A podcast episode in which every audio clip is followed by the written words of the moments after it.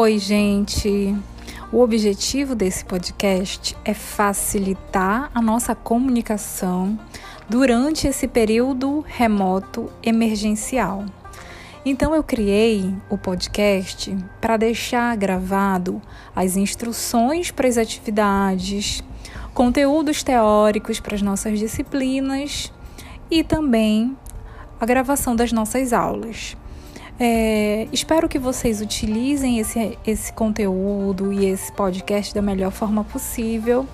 E todas as dúvidas elas podem ser tiradas tanto por e-mail a qualquer momento ou no horário destinado à nossa disciplina e que foi reservado para cada uma das turmas.